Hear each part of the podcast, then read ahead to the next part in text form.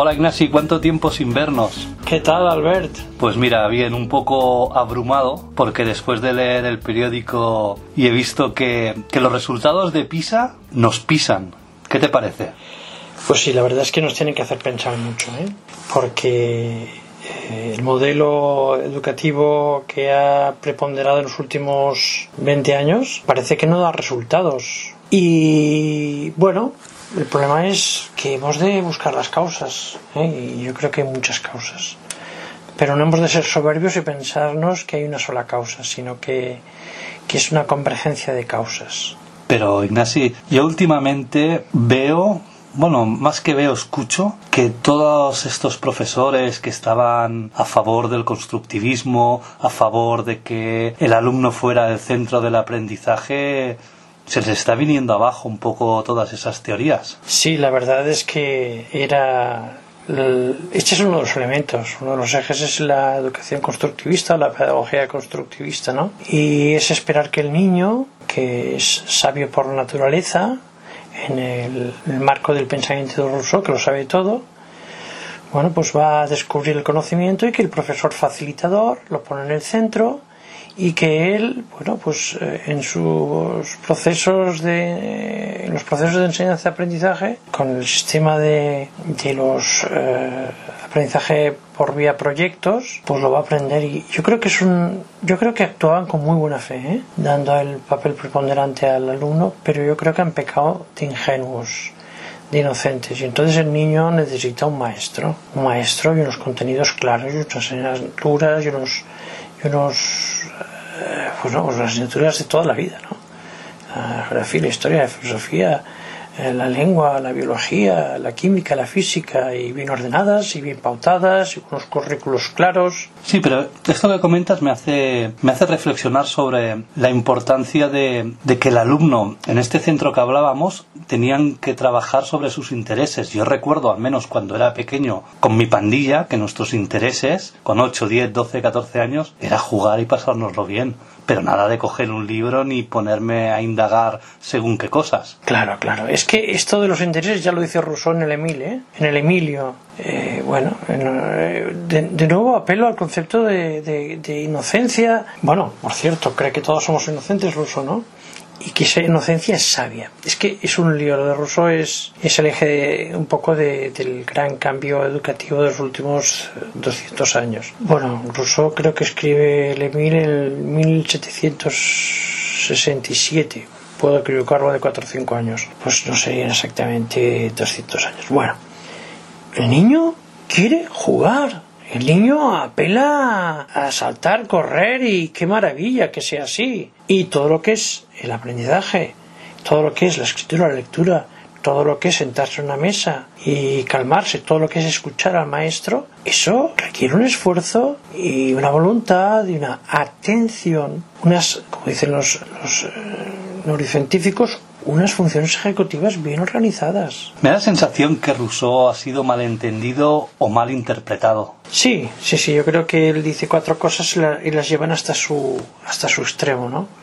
Yo creo que si Rousseau, sinceramente, ¿eh? creo, no lo puedo afirmar, viera las consecuencias de la aplicación de sus pensamientos pedagógicos, porque es, es una novela el libro de Lemil, diría no, no, no, no, no, no me habéis entendido, ¿no?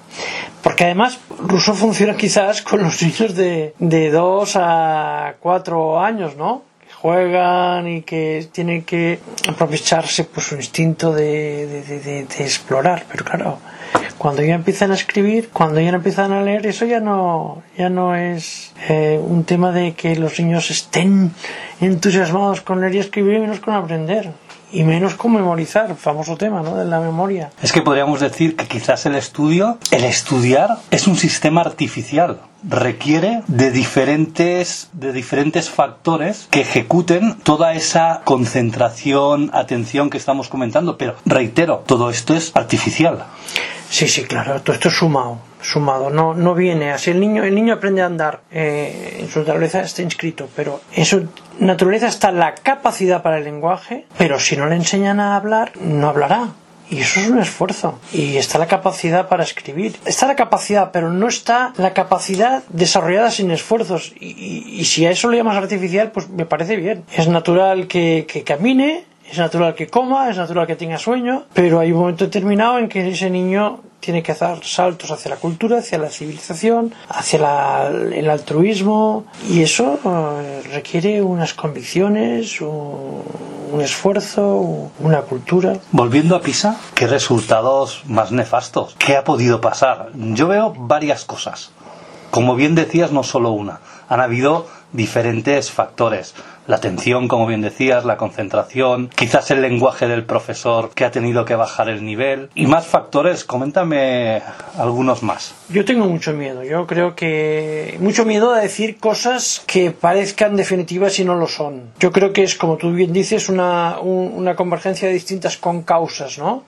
Y no hay una receta única. Yo creo que hemos de ser muy valientes y probar cosas nuevas, que igual no son tan nuevas, ¿eh? pero yo creo que el tema de la, del pedagogismo o de las pedagogías eh, constructivistas, que son demasiado inocentes y demasiado buenistas, lo digo consciente de lo que estoy diciendo, tienen que repensar que el esfuerzo es necesario, que hay que, eh, en el mejor sentido de la palabra, forzar al niño a buscar la calma, buscar el sosiego, buscar la atención, buscar la capacidad para escribir y, no pasa nada porque porque claro, toda esta filosofía pedagogista o de la escuela nueva pues considera que estas, estas actitudes que entre comillas fuerzan, empujan, obligan a aprender con esfuerzo y contenidos y memoria y reflexión son represivas. Este planteamiento no llegamos a ningún lado.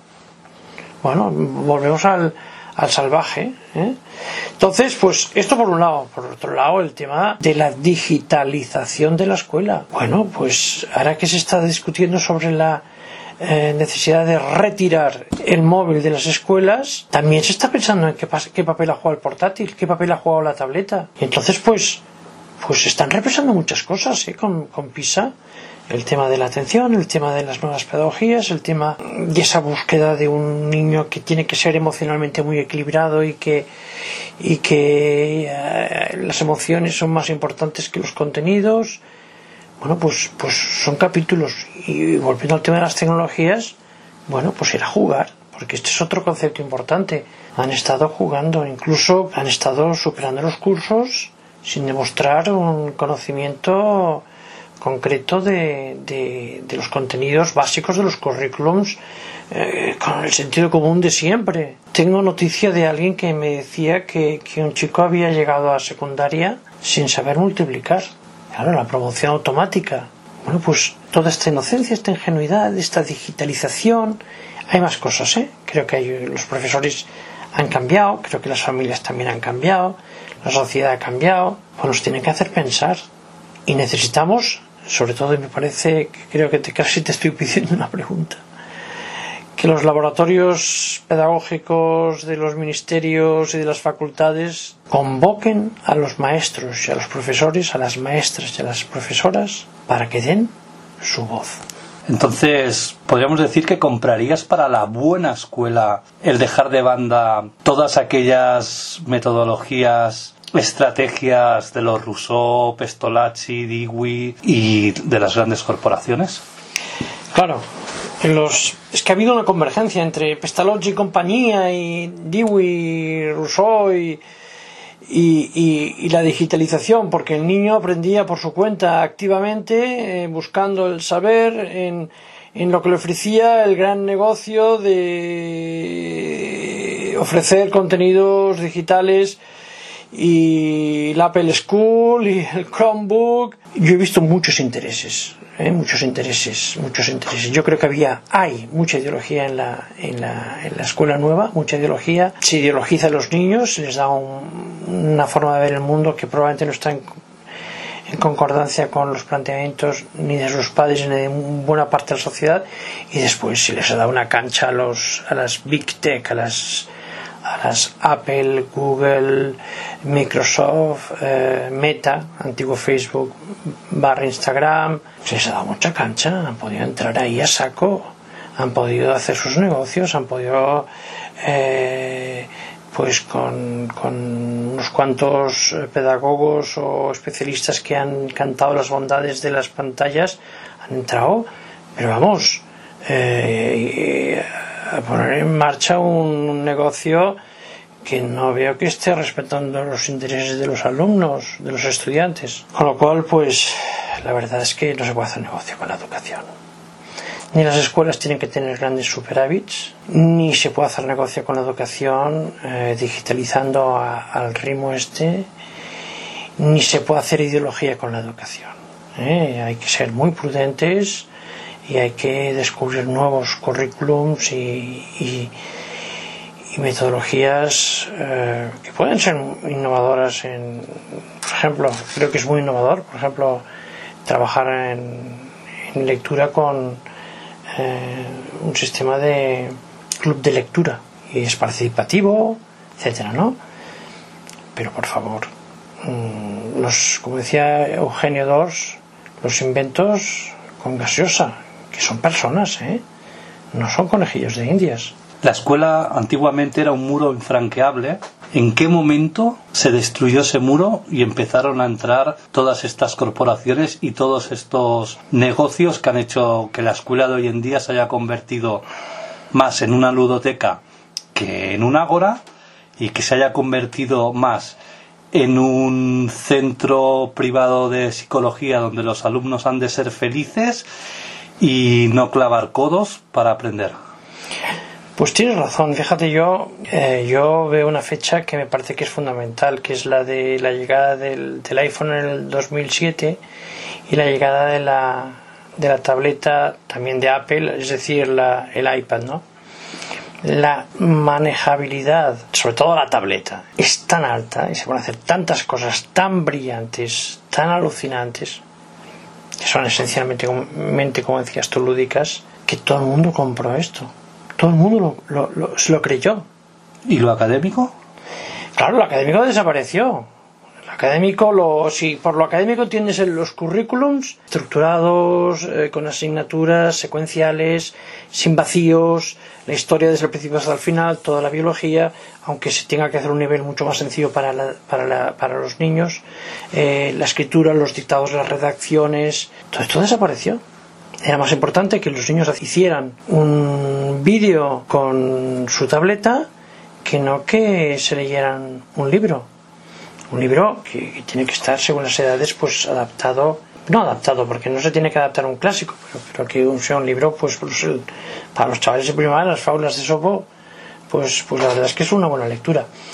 Entonces, bueno, hubo una innovación radical, había que, se habla mucho del innovar por innovar, del aprender a aprender, y eso ha fulminado muchas cosas. Estamos hablando de, de PISA, ¿eh? No sé si todo lo que estamos diciendo ha sido fundamental para entender eh, la caída de las notas de PISA, porque la relación causa-efecto no se puede establecer. No debemos de ser eh, fundamentalistas de, nada, ¿eh? Pero claro, quizás estamos, quizás estos resultados de PISA que han sido tremendos no solo en España, sino en el, mundo entero, en la OCDE en la Unión Europea, nos tienen que poner a pensar a todos.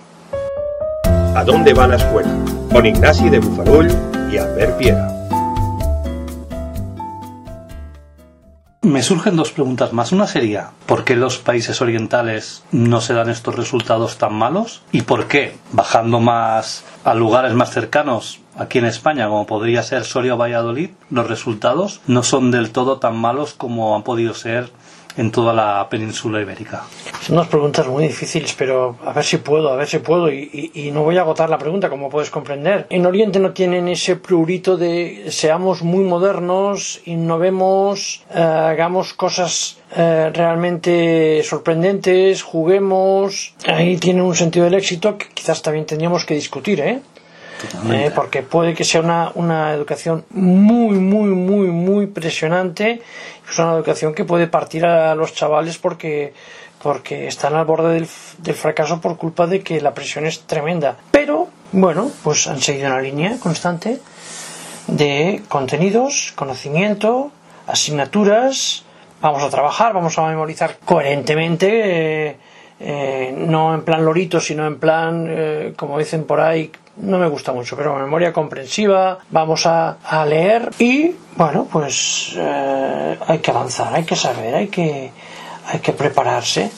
Claro, si todo eso es un puro prepararse para estar muy a la última y ser muy exitoso y profesionalizarse, pues yo defendería como un amigo que me habla siempre de que los chicos también tienen que ser buenas personas aparte de ser sabios y que la profesionalización de los alumnos no es lo único, sino que se les tiene que dar cultura. Pero eso lo han hecho en Singapur, eso lo han hecho en Corea del Sur, eso lo han hecho en Japón, eso lo han hecho en Taiwán.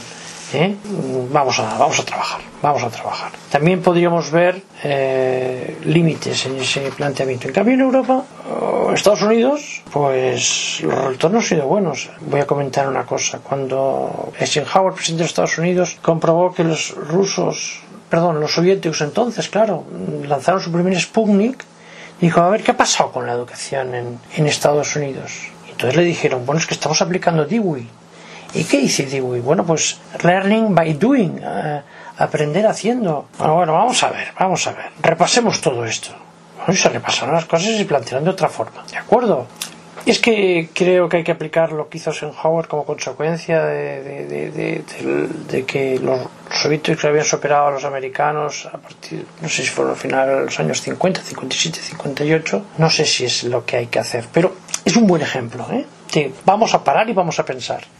¿Eh? Probablemente eh, ahí toda la culpa no la tenía John Dewey. Pero bueno, vamos a parar y vamos a ver qué ha pasado. Da la sensación, por lo que comentas, ¿no? que cuando se trabaja, se estudia por competencias, generas incompetencia. Las competencias, ¿qué son las competencias? No, no se pueden rechazar las competencias, pero primero ven los contenidos. Tú, cuando tengas los contenidos bien asumidos, bien integrados, bien organizados, podrás crecer en competencias. Cuando sepas bien cómo se deriva, pues podrás resolver derivadas. Cuando sepas leer en profundidad, escribir y redactar correctamente y hablar en público correctamente, podrás hacer redacciones de gran nivel. Yo creo que es la competencia en lectura, competencia en escritura, competencia en oratoria o, si se prefiere, en expresión oral. Está muy bien, pero claro, exige muchas horas de trabajo antes. Entonces, claro, lo que se puede hacer es directamente ir a las competencias sin conocimientos, sin contenidos, sin trabajo, sin repaso. Si le pide a un chico que analice la Guerra Fría desde su conocimiento de, del siglo XX, igual es que no ha estudiado la Primera Guerra Mundial y la Segunda Guerra Mundial. Bueno, pues por favor, no va a pensar como se habla ahora críticamente, si no conoce bien, pues por lo menos los, los dos últimos siglos, ¿no? Entonces, eh, las competencias no pueden ser una obsesión. Primero están los contenidos y después están las competencias aplicadas en función del conocimiento de los contenidos.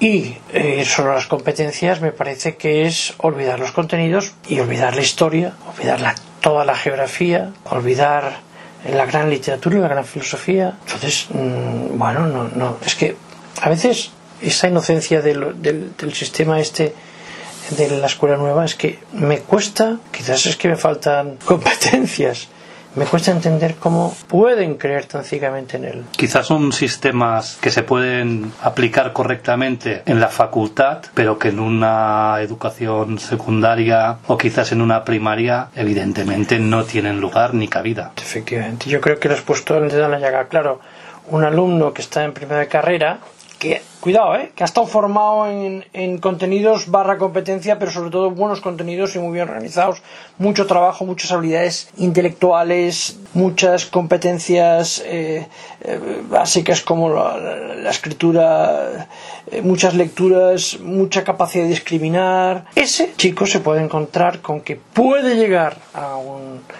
a un internet y en una web of science o en un PubMed o en Google Scholar pues encontrar un gran artículo y construir, no es la palabra construir porque es una palabra típicamente, del competen- competencialismo, pero bueno, sí, organizar su conocimiento. Ah, cuidado, ¿eh? No es suficiente acceder a la información. Hay que calibrarla, estudiarla, ordenarla, eh, saber cómo funciona y después eh, aplicarla. Pero claro, no es automático. Y eso se puede hacer con 21 años y después, bueno, yo conozco un ingeniero químico que, claro, está haciendo fórmulas para producir un- unos polímeros que tienen que tener unas, unas cualidades. Bueno, este chico, bueno, ya es mayorcito, ha leído muchísimo, ha estudiado muchísimo, ha practicado muchísimo. Tiene una carrera de, ingeniería química y un máster en polímeros. Y ahora es el momento en que pueda aplicar eh, eh, ese saber por su cuenta. Pero claro, esto no lo podemos hacer con un chaval de, de primaria. Aplica el sentido crítico para entender la guerra civil española. Ostras, por favor, ¿tiene formación suficiente? Pero esta información de la que estás comentando, este, por, seguir el ejemplo del chico que comentas, ya la encuentra en internet. ¿Para qué debe formarse tanto y pasar por máster si está todo en la red? Bueno, tú sabes que me haces una pregunta para que yo entre al trapo y esa pregunta con, con segundas, eh, este es, es un clásico, ¿no? La información está ahí, desorganizadísima con muchísima información que no vale la pena eh, que no está cribada, eh, con llena de falsedades. Entonces, toda esta información es un totum revolutum. Entonces, claro, lo que hay que hacer es, para convertir esta información en conocimiento, conocimiento auténtico, eficaz, veraz, ¿eh? Ostras, hace falta tener un background potentísimo. Entonces, eh, Doctor Google, que así le llaman, doctor Google, que así le llaman en broma y me parece muy oportuno, eh, bueno, pues no enseña. Está toda la información, pero para poder cribarla, ordenarla, secuenciarla, seleccionarla, etcétera, podríamos decir muchas cosas, hace falta saber muchísimo, mucho y haber trabajado muchísimo antes. ¿eh? Lo otro es de una demagogia. Es que todo está en Doctor Google, todo está en la red. Bueno, me lo dijo una alumna mía en la Facultad de Educación y yo me quedé pensando, porque no le respondí nada, pero bueno, yo le organizé una asignatura que ella cree que son ABC, pero yo, no, a mí no me la ha dado Google, me la ha dado muchas, muchas lecturas, muchos errores, muchos matices, etcétera, etcétera, etcétera y ella llegó a, la síntesis que yo planteaba como contenidos de aquella asignatura, no porque fui solo a Google, sino porque había trabajado mucho. Ya para terminar, en el texto que estaba leyendo de esta noticia que te he comentado, eh, decía que la escuela ya no ejerce de ascensor social, sobre todo después de estos resultados de PISA. Qué preguntaza tan buena, porque es que, es que además todas estas nuevas pedagogías, toda esta escuela nueva, todo este toda esta digitalización, este ensayo-error, este aprender-aprender, resulta que los que salen más perjudicados son los que vienen con un fondo cultural, lingüístico, familiar, de clases desfavorecidas, y eso les deja abajo, y no pueden tomar el ascensor social, que es la escuela, el gran ascensor social que es la escuela no el único. Y que por otro lado los hijos de familias posibles, con económicamente educativamente, culturalmente, lingüísticamente, pueden ir a escuelas no muy buenas, pero después esa familia, por osmosis, y esto lo explica muy bien un, pedagogo, un sociólogo de la pedagogía, un sociólogo de la educación que se llama Pierre Bourdieu, al final el, el hábitus, la, cultura que habita en su clase social, está arriba, ese clima, ese gusto por el teatro, irse a esquiar a los Alpes,